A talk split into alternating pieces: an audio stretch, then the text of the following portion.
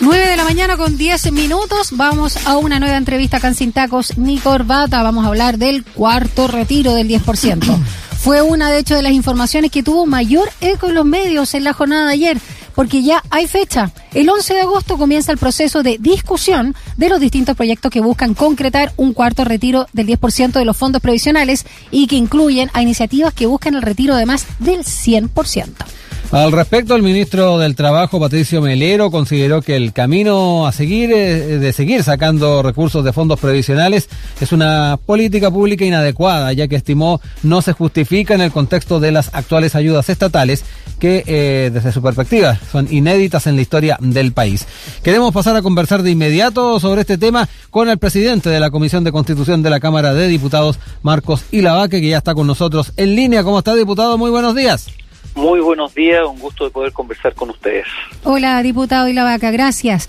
Antes de hablar de, del cuarto retiro, hablemos de otro tema porque que está relacionado sin duda. Este sábado 31 de julio se termina la vigencia de la reforma constitucional que autorizó el primer retiro de los fondos de pensiones. Más de 11 millones de afiliados de las AFP han pedido ya sus pagos. ¿Cuál es el balance que realizan ustedes al respecto?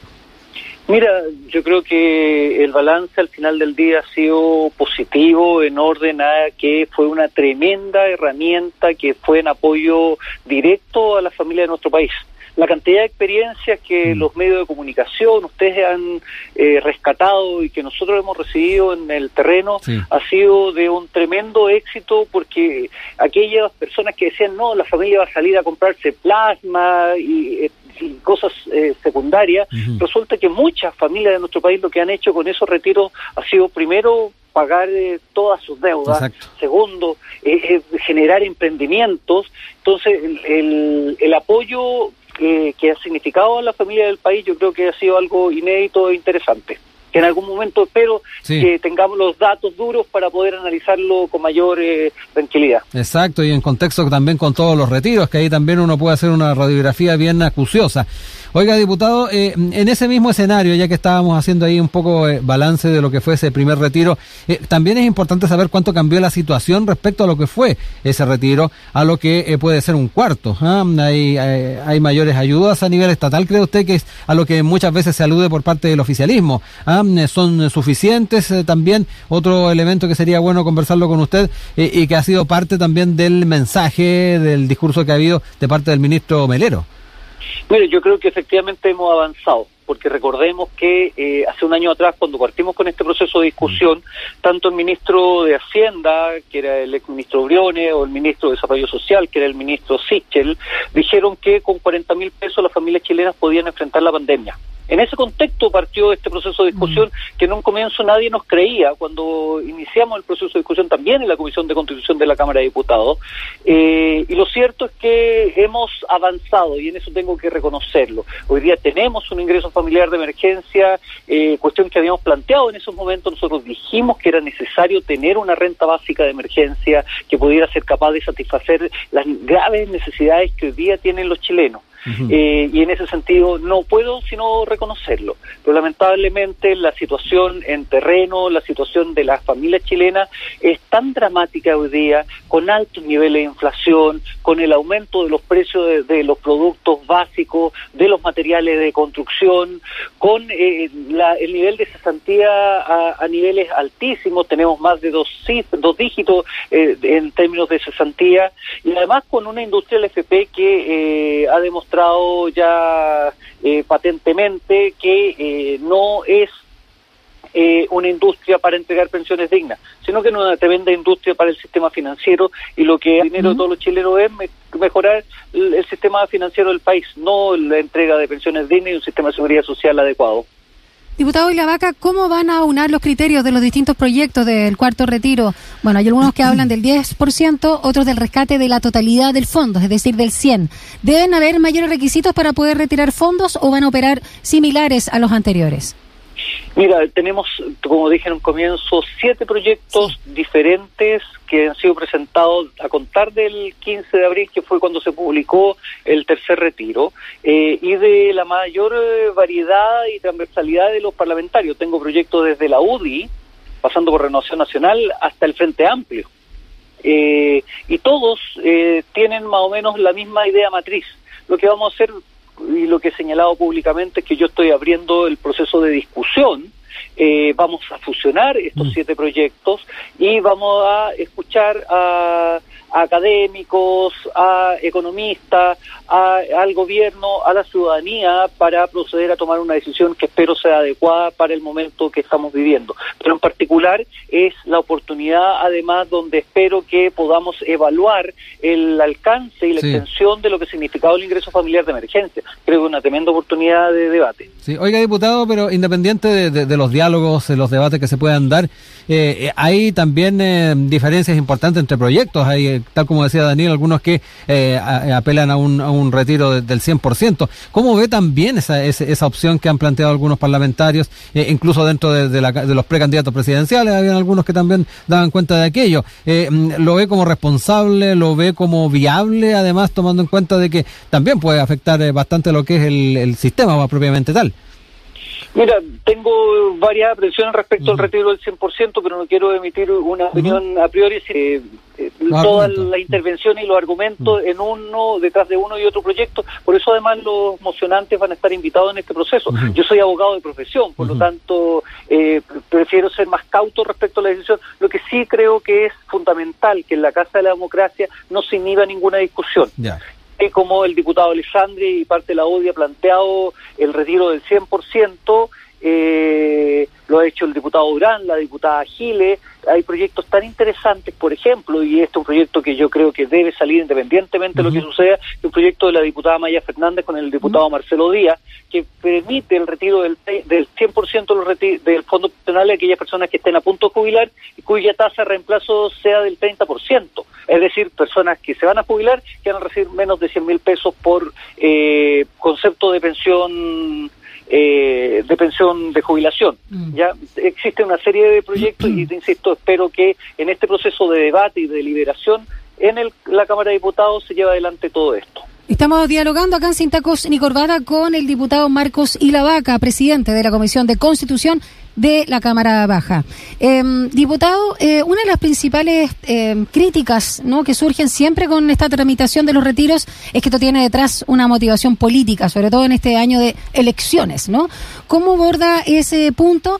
Y al menos en Chile Vamos lo han entendido así, y este ha sido un tema central. De hecho, trascendió que van a buscar asegurar que el ingreso familiar de emergencia, el IFE, que se entrega solo hasta septiembre, sea extendido al menos hasta diciembre de este año para evitar eh, un nuevo 10%, un nuevo retiro y también, por lo tanto, una nueva mm. derrota electoral de paso, ¿no? Mira, dos o tres cosas respecto a eso. Esta posición populista ha sido presentada, como dije en un comienzo, de manera transversal por casi todas las bancadas del Congreso, partiendo desde la UDI. Chile Vamos tiene tres proyectos, si no me equivoco, presentados respecto al tercer retiro. Lo demás la oposición. Mm. Y lamentablemente, en términos del momento, eh, porque muchos me han acusado de que yo he dilatado y he trabado el proceso de discusión innecesariamente desde el 15 de abril.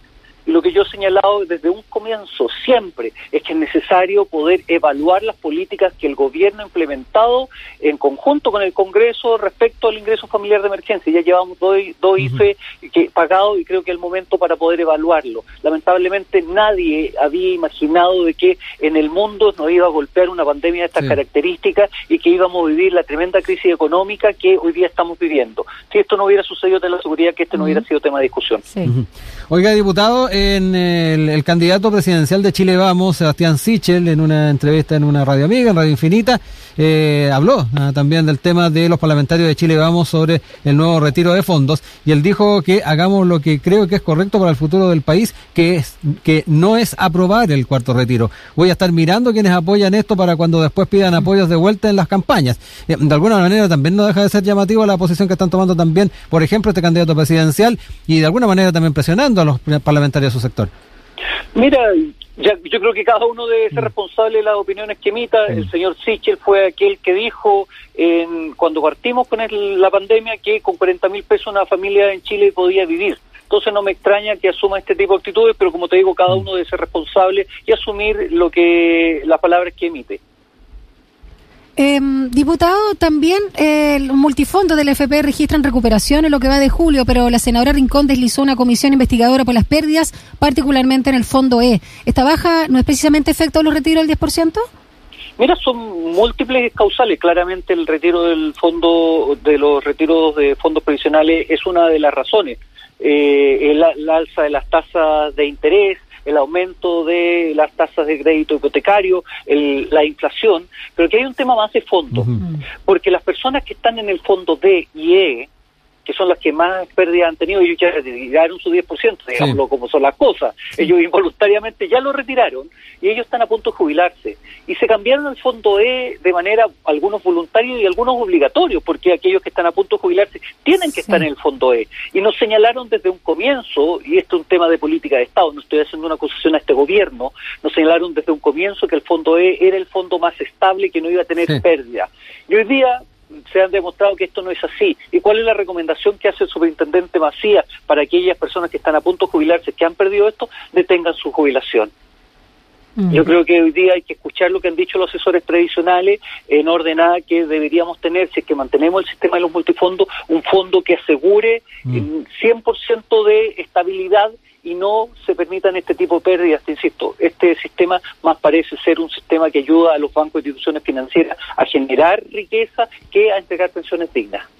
Ahí está el, tema del fondo F. Yo no sé si está en el Parlamento ya una propuesta de estas características, diputado. No sé si nos puede orientar también.